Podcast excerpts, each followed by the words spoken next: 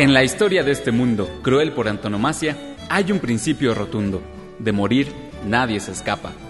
A las palmeras más altas y a las pulgas más pequeñas, un día, sin santo ni seña, las echaremos en falta. Pero no solo se trata de un bicho 3, 6 o 7. Cuando se acuerda la parca y a su chamba se somete, cataclismos nos visitan y la tragedia arremete. Porque con su hoja afilada puede cegar mil especies, formas que no volverán, recuerdos del más allá, y en esos días la huesuda sufre una transformación. Se vuelve, sin una duda, la mismísima extinción.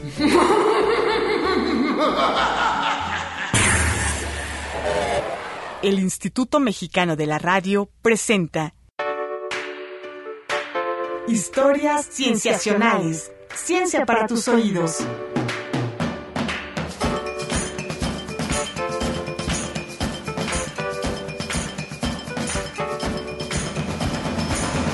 Bienvenidos a Historias Cienciacionales. Mi nombre es Víctor Hernández. Y en este episodio rendimos homenaje a la tradición mexicana del Día de Muertos, charlando sobre ese proceso que no solo se lleva a organismos individuales, sino a especies completas, la extinción. Esta vez nos acompañó en cabina la doctora Marisol Montellano Ballesteros, paleontóloga del Instituto de Geología de la Universidad Nacional Autónoma de México. Hola Marisol, ¿cómo estás? Hola, muy buenas tardes. Gracias por la invitación. Gracias por estar aquí. Y al tiempo que presentamos lo que nos contó sobre las extinciones más importantes en la historia de la vida y cómo se estudian, les compartiremos algunas calaveritas que honran a los diferentes protagonistas de estas historias. Hablemos entonces de las extinciones que han ocurrido en la historia de la vida, parte del proceso natural de su evolución, que lleva actuando desde hace miles de millones de años. Nos gustaría charlar contigo acerca de la extinción. Lo podemos considerar como un fenómeno que es parte de la historia de la vida en la Tierra, pero sería importante quizá comenzar definiéndolo exactamente a qué nos referimos cuando hablamos de extinción. Y la extinción, su definición solamente podríamos decir que es la desaparición de un taxón, de un grupo, no importa qué nivel taxonómico o de clasificación utilicemos, de la faz de la Tierra. Y eso es como se concibe o cómo se trata lo que es una extinción. Es importante definirla y también importante hablar de su relevancia. Y también es importante eh, resaltar que la extinción ha estado con nosotros desde que se originó la vida. Si las formas no se extinguieran, no cabríamos en la Tierra. Si totalmente se originaran, no habría forma de caber todos en la Tierra. Entonces, la extinción ha sido muy importante en la historia de la vida, porque además abre oportunidad a que otros grupos se diversifiquen, vivan, cambien, modifiquen, cambien su lugar de vida, establezcan relaciones con otros grupos y demás. Entonces, la extinción es importante y la extinción, su definición solamente podríamos decir que es la desaparición de un taxón, de un grupo, no importa qué nivel taxonómico o de clasificación utilicemos, de la faz de la Tierra. Es decir, una especie, un género, una familia incluso. Pero si hablamos de, por ejemplo, puede ser haber extinciones locales, que su geografía es muy reducida a un solo lugar, pero puede estar en otro lugar eh, sobreviviendo. Eso es a lo que denominaríamos extinción local. Si la magnitud de la cantidad de grupos que se extingue es mayor, a veces se puede llegar a decir que es una extinción masiva que es con la que todo mundo se encandila y la que todo mundo quiere hablar y la de los dinosaurios y la de los mamuts y todo este tipo de animales, que es una extinción masiva. En esto la extinción masiva se incluye efectivamente grupos muchas veces que no están relacionados entre ellos, organismos que vivían en el tierra, organismos que vivían en el mar, pero también aquí se distinguen varios. Uno de ellos es cuánto tiempo tomó esa extinción es catastrófica, eso significa que geológicamente hablando es instantáneo y la escala de tiempo es muy diferente a la biológica. Hay diferentes tipos de extinciones, pero hasta decidir si una especie está extinta es difícil. Aún con las especies actuales, es complicado determinar cuándo una se extinguió. Es más fácil probar una presencia que una ausencia. Y esto es mucho más complicado al hablar de especies del pasado, cuyas vidas solo conocemos por los restos fósiles. ¿Cómo tomarle el pulso a una especie para determinar la hora de su muerte cuando ésta lleva extinta miles o millones de años? Cuando uno estudia extinciones tiene que ser muy cuidadoso en varios aspectos. Uno, realmente decidir determinar si ese grupo se extinguió o no. Y eso es de las cosas más difíciles. Parece que es una cuestión banal, pero es bien importante, porque por eso tenemos grupos que podríamos decir que, por ejemplo, sufrieron el efecto Lázaro, que es que desaparecen en un lugar, pero los encontramos en otro. Entonces, eh, no es que se hayan extinto, sino siguió viviendo en otro sitio. Tenemos problemas en la recuperación de los fósiles, porque los fósiles, eh, no todo se fosiliza, no todos los organismos se fosilizan y podemos tener una serie de sesgos que también nos permiten, uh, que no permiten determinar si realmente se extinguió o en qué momento se extinguió. Los grupos que uno estudia están en el mar, están en la tierra, en qué lugares. Hay una gran cantidad de sesgos. O sea que cuando hablamos de extinciones a nivel de toda la tierra, que son estas extinciones masivas, tiene muchos asegúnes y todavía la gente como que no, los especialistas no están tan convencidos en muchos de ellos, porque hay áreas de la Tierra que están mucho mejor estudiadas que otras. Por ejemplo, vemos que América del Norte, me refiero a Estados Unidos y Canadá, está bastante bien estudiado. Europa también, pero si nos vamos a África, qué pasó en América del Sur, qué pasó en Australia, qué pasó en la Antártida, prácticamente no sabemos nada. Entonces, todo lo que tenemos, casi todos los modelos que se han propuesto, es para organismos eh, o para grupos que vivían en el norte, en las latitudes altas del hemisferio norte. Y eso puede sesgar muchísimo la idea de lo que tenemos nosotros con respecto a las extinciones. Y por supuesto, nosotros tenemos que reconocer que las extinciones masivas también nos encandilan, como a mucha gente. Pero incluso después de un par de siglos de que se propusiera la idea de que las especies podían extinguirse, no había una verdadera fiebre por entenderlas, hasta que llegó un meteorito en forma de hipótesis científica. Entonces, algo que ahorita todo está tan en boga de las extinciones y las preocupaciones de los humanos por las extinciones y demás, esto viene más o menos desde los años 80, cuando justamente Álvarez y colaboradores propusieron que un meteorito había pegado a la Tierra y que entonces habían extinto los dinosaurios. Y los dinosaurios venden, Venden y atraen, como bien sabemos aquí. Y por esta vez queremos dedicarle algunos versos no a los dinosaurios, sino a aquel meteorito. Viene en forma de una roca que vaga entre las estrellas y quiere hacerse la loca, pero sabemos que es ella. Es la mismísima Parca, en asteroide mutada. Viene directo a la Tierra a hacer de la vida nada. Con una fuerza de impacto más grande que 100 volcanes, alborotó olas gigantes al momento del contacto. Cavó un enorme agujero, llamado en honor al pueblo más cercano, Chicxulub. Ya forma parte del club de las causas predilectas para borrar dinosaurios de la faz de este planeta. Sobre todo cuando hablamos, por ejemplo, del Cretácico terciario, que es la de los dinosaurios. Sí, que, que, si quieres podemos empezar un poquito de, ¿Con de esa? esa discusión con eso. Ah, bueno, esta historia es así como que un poco larga, es la que más se ha estudiado, es curioso, y yo creo que tiene que ver por el asunto que es de los dinosaurios, entonces pues ahí tiene uno cartel si quiere estudiar esa época. Y cuando Álvarez y colaboradores sugirieron lo del meteorito, como que esto desató, como había comentado yo antes, una gran cantidad de estudios. Estudios entre los biólogos para entender cómo se llevan a cabo las extinciones, cuáles son los problemas biológicos de las extinciones. Sí sabemos que asumimos que los dinosaurios se extinguieron, pero no las aves que son sus descendientes. Claro, sí, ese grupo sí desapareció desaparecieron los reptiles marinos, todo lo que son los mosasaurios, los ictiosaurios, eh, todos esos grupos desaparecieron. Los reptiles voladores, que son los que llaman además la atención, ¿no? En otros grupos no afectó tanto. Este, si vemos cocodrilos, peces, eh, tiburones, hasta dentro de los mamíferos. Así como que, uno que otro, pero realmente no les pasó mucho. ¿Cómo explicar esta diferencia? ¿Por qué unos sí y otros no? Dentro de las plantas parece ser que hubo ahí algo. Dentro de la parte marina sí hay grupos que parece ser que sí fueron afectados, sobre todo los que estarían cerca de donde cayó el meteorito, pues efectivamente a esos, toda esa parte como que se devastó y demás. Entonces sí vemos que apare- desaparecieron grupos de invertebrados marinos, como lo que son unos eh, bivalvos que se llaman rudistas, los amonites, que son también tan apreciados y tan conocidos. O sea, sí hubo grupos como que sí fueron sumamente afectados y que desaparecieron y que no los tenemos después.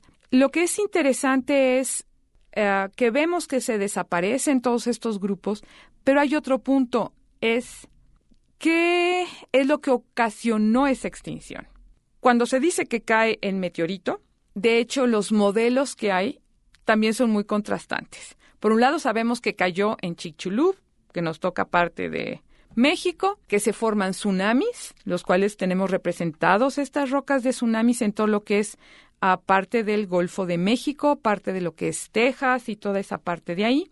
Tenemos cierto tipo de minerales que indican que hubo este impacto. Obviamente salió una gran cantidad de polvo, se generó una gran cantidad de polvo que fue en la estratosfera y que entonces esta circuló por toda la Tierra y que ocasionó entonces una oscuridad y que entonces la productividad primaria, la de las plantas, se vino abajo, etcétera. Hay gente que propone o hay modelos que proponen que hubo un invierno nuclear.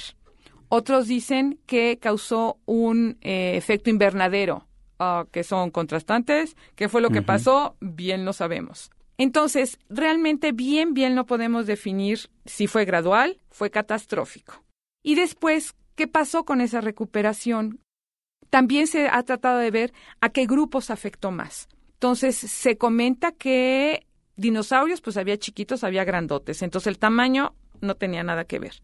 También, y también los reptiles voladores, había chiquitos, había grandotes, estaban en otro medio diferente, los reptiles marinos, principalmente eran, eran carnívoros todos ellos. Lo que es interesante es que ha habido así como sugerencias de que todos aquellos organismos que eran carroñeros, o sea, que se alimentarían de animales muertos, serían los que sobrevivirían. Y en ese caso tendríamos a los mamíferos, a diferencia de lo que son los dinosaurios. Hay gente que argumenta que ya estaba empezando a haber cambios en la composición de la vegetación, estaba la aparición y el origen de las plantas con flores, algo que debió haber cambiado notablemente el paisaje de ser un paisaje verde cafezoso, eh, se hizo con flores, entonces de colores, entonces eso, y también desarrollan cierto tipo de sustancias para que no me coman. Entonces, como que todo eso trajo, parece ser que un reacomodo también en todo lo que serían todos estos organismos herbívoros. Entonces, como que realmente no es fácil decir que solo la causa de la extinción del Cretácico terciario fue este impacto, sino que puede haber sido que le dio el tiro de gracia, que cambió de tal forma todas las condiciones de la Tierra, que entonces eh, sí pudo haberle dado el tiro de gracia a todos aquellos que venían así. Como vemos, ni siquiera un meteorito es capaz de darnos certeza sobre qué causó la extinción de tantos grupos al final del Cretácico. Regresaremos después de este corte para hablar más de ello. Vamos a un corte y regresamos. Tú escuchas historias cienciacionales. Ciencia para tus oídos. Ciencia para tus oídos.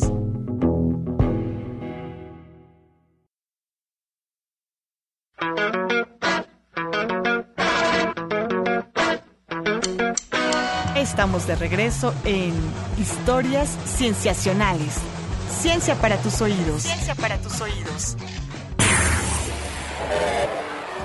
Cuando los dedos de la calaca 65 millones contaron, la extinción del final del Cretácico la dejó sin pantalones. Las mareas fueron bajando y los ambientes cambiaron, y Chicxulub permeó los cielos que remató a los más dientones. 75% de la fauna se fue y hasta los años 80 no se encontraba su razón de ser. Fue hasta que la familia Álvarez encontró el porqué en una capa con iridio que analizaron por puro placer. En México, en Yucatán, quedó la marca de la parca, que sin estar satisfecha causó un invierno de impacto. Sin sol, al alga y la planta, la fotosíntesis nomás no les alcanza. Y sin remedio, todos los hilos de la red alimenticia nomás no duraron rato.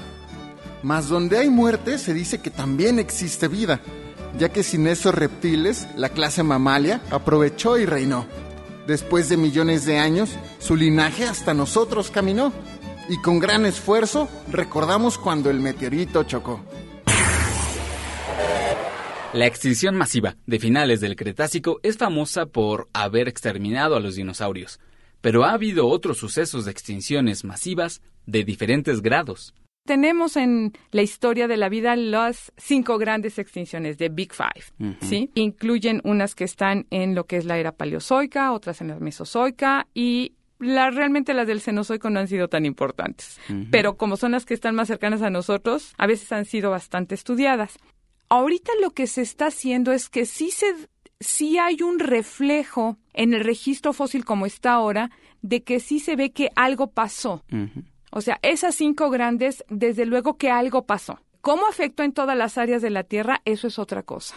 O sea, si hay la evidencia de, por ejemplo, la del Pérmico Triásico, que es la madre de todas las extinciones, este, donde casi el 90% de todo lo que existe en la Tierra desapareció.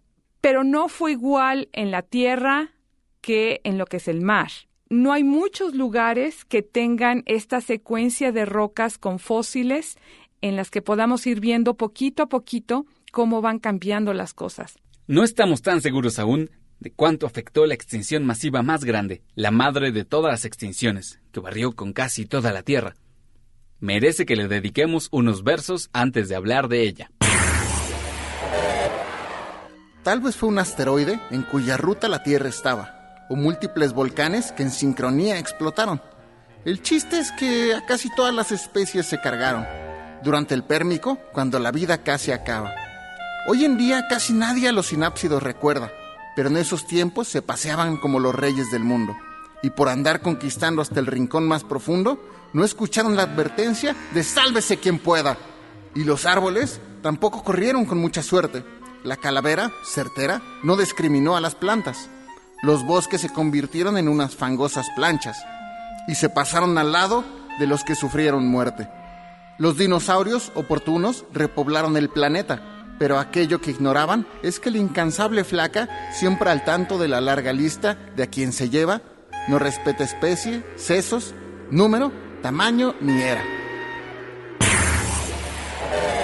Y precisamente en esta idea que mencionas, que la extinción de grupos, eh, de varios grupos, abre la oportunidad a que otros grupos diferentes de vida se diversifiquen, nos gustaría tomar esa idea, pero para llevarla a la que mencionaste, la madre de todas las extinciones.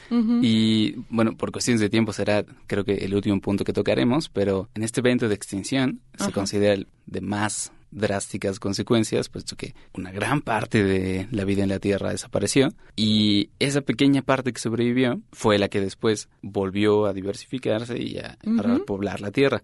Pero si hubiera sido una parte distinta, la diversidad actual sería diferente también. Entonces, tú también lo mencionaste, ¿por qué afecta tanto a unos grupos y a otros no? ¿Es que acaso ese pequeño fragmento que sobrevivió fue suertudo o tuvo algunas, tenía algunas características que los ayudaron a sobrevivir? ¿Una combinación de ambas? Yo creo que aquí se juntan varias cosas. En la del Pérmico Triásico fue realmente notable porque es el 90 unos dicen el 90, otros dicen el 95% de lo que había en la Tierra se desapareció. Pero fue un momento así como que muy especial y realmente la o las causas, lo igual, se sigue comentando que fueron como diferentes eventos que se estaban dando en la Tierra. Por un lado hay que recordar que se estaba formando Pangea, o sea que todos los continentes se estaban pegando. ¿Qué hace esto? Si tenemos animales, sobre todo en el ámbito marino, que viven en lo que son las costas y lo que denominamos plataformas continentales, si esa desaparece porque juntamos de varias islitas, juntamos todo en un gran supercontinente, ¿qué pasa? Desaparecen un montón de áreas.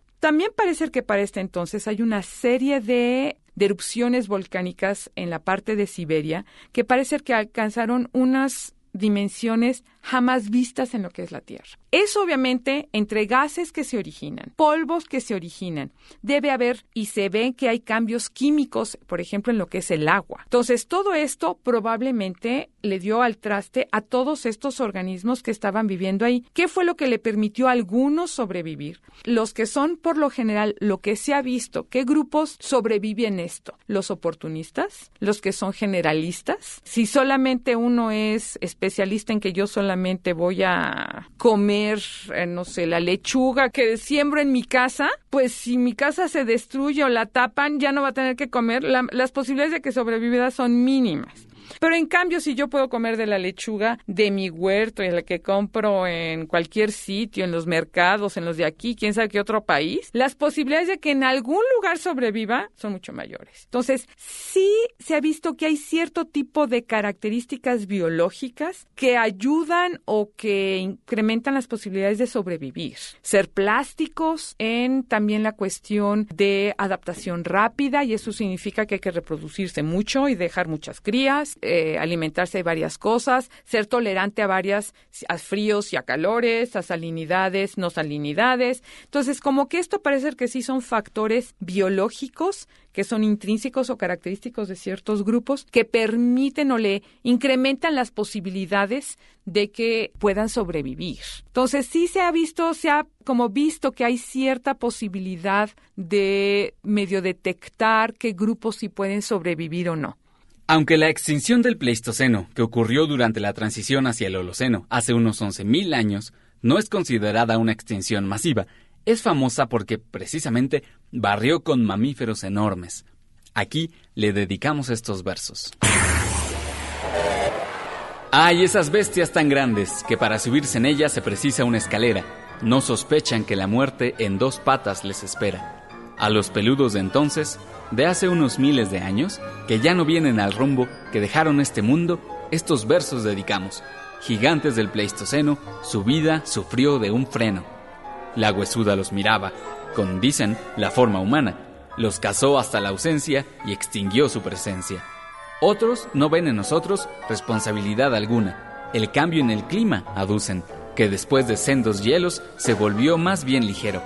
¿Y qué va a ser un mastodonte todo cubierto de pelos, en medio de un mundo nuevo? ¿Fingir ser rinoceronte? Cualquiera que sea la causa, esta vez de la Catrina, ni los mamuts, pues, se escapan y los mamíferos grandes, dientes de sable, mastodontes, perezosos gigantescos, algunos lobos y equinos, marsupiales no tan frescos, tapires y hasta canguros, muchos desaparecieron al final del Pleistoceno e iniciando el Holoceno. Y los mamíferos del Pleistoceno eran descendientes de aquellos mamíferos que sobrevivieron la extinción del Cretácico. ¿Por qué los mamíferos sobrevivieron y no los dinosaurios? Es una pregunta incluso ahora difícil de responder es un poco difícil porque hay muchas, por ejemplo, aquí esto bien lo tenemos documentado en Estados Unidos. Pero en América del Sur, ¿qué pasó? Eh, había otros tipos de mamíferos, en Australia había otro tipo de mamíferos. Entonces, como que realmente bien, bien, no sabemos bien el momento en el que se desaparecieron todos estos dinosaurios no avianos que se les conoce y qué pasó, por ejemplo, con todos los grupos de mamíferos. Si sabemos que nosotros, que ya estábamos por ahí, bueno, no nosotros humanos, sino los mamíferos placentados ya estaban, los marsupiales, los ornitorrincos, otro tipo de grupos que sobrevivieron y demás. Y después viene la parte interesante de que lo que sí hemos visto es que en cuanto desaparecen todos estos grandes dinosaurios de una serie de grupos, los mamíferos que son herbívoros, el nicho de la herbivoría, tienen una gran radiación adaptativa. Efectivamente, se, diversifican los mamíferos en ese sentido, ¿no? Entonces, ya estábamos y vivimos con los dinosaurios desde que aparecieron los dinosaurios, pero nos habíamos mantenido como que de bajo perfil, ¿no? Éramos muchos, de muchas diferentes formas, pero éramos de bajo perfil, éramos rastreros, eh, había unos que parece que sí podían meterse al agua, o sea que había sus diferencias, pero siempre como de pequeño tamaño, ¿no? Pero después de 65 millones de años, muchos de esos mamíferos crecieron y se volvieron enormes, para después extinguirse de nuevo, tal como les pasó a los dinosaurios antes que a ellos aunque la extinción de los mamíferos del Pleistoceno contrasta con la diversidad de muertes en las otras extinciones. Ahorita, ¿de qué tamaño tenemos las formas de mamíferos? Es una forma mediana, un tamaño mediano a comparación de los grandes mamuts, rinocerontes lanudos, tigres dientes de sable y demás. Lo que ahorita vemos nosotros son formas de talla mediana. Entonces, ahí sí hubo algo que hizo que todos estos grupos que tuvieran ese peso fueran los que tuvieran posibilidades, que fueron los más afectados, por llamarlo de alguna forma. Entonces, eso es justamente que no en todas las extinciones podemos ver esto. Entonces, a veces es muy difícil y por eso yo creo que a veces hasta le damos la vuelta y le decimos que, que fueron varias causas. Este, y que también puede ser, o sea, la Tierra se está, las condiciones de la Tierra no son estáticas, están cambiando continuamente. Nosotros lo percibimos en sentido vida humana, pero en el registro fósil y en la historia de la vida, todo está en continuo cambio. Hay años que llueve más, hay otros menos, hay otros en que hay más ciclones, en unos sí, en otros no, en otros es más frío, en otros es más caliente, se mueven los continentes, eh, cambian la circulación de las corrientes marinas, cambian las corrientes atmosféricas, todo eso está en continuo cambio. Entonces, muchas veces para las extinciones es difícil decir ¿Qué fue lo que originó eso? ¿Qué fue una suma de factores? Yo creo que eso muchas veces tiene que ver eso y los reacomodos que entonces empieza a ver entre todos los grupos que viven en esos lugares, pues empiezan a buscarle por dónde, ¿no? Pues creo que nos podríamos quedar con esa idea. Como fenómeno, es un fenómeno que puede implicar muchas causas, pero que también tiene consecuencias diversas, ¿no? que ha, se puede decir, moldeado la historia de la vida como tal. Te agradecemos muchísimo, Marisol, por haber charlado con nosotros de este tema interesante. Muchas gracias por la invitación. Este episodio ha llegado por ahora a su final. Y no queremos irnos sin antes dar un agradecimiento real. Agradecemos a Marisol Montellano por en esta charla acompañarnos para hablar de la extinción, un fenómeno en acción. Si ustedes aún tienen dudas, comentarios, sugerencias, les pedimos nos escriban para contarles de ciencia. En nuestras redes sociales, WordPress, Tumblr, Facebook, comentarios recibimos y las respuestas son reales. Arroba Cienciacionales en Twitter es nuestra cuenta. En gmail.com, historias cienciacionales, el correo nos representa. Todo con C, no lo olviden, porque proviene de ciencia. Y los créditos finales son para Marce Montiel, edición. Caro Durán trabajó en diseño de audio y edición. Roberto Portillo grabó y Manuel Compatitla de los controles técnicos se encargó. Cuando la Catrina venga a pasar lista en el IMER, a ellos dejará el último, reconociendo su impecable proceder. Nos escuchamos muy pronto, en otro episodio más, la siguiente semana, para otra historia cienciacional. El Instituto Mexicano de la Radio presentó Historias Cienciacionales. Ciencia para tus oídos.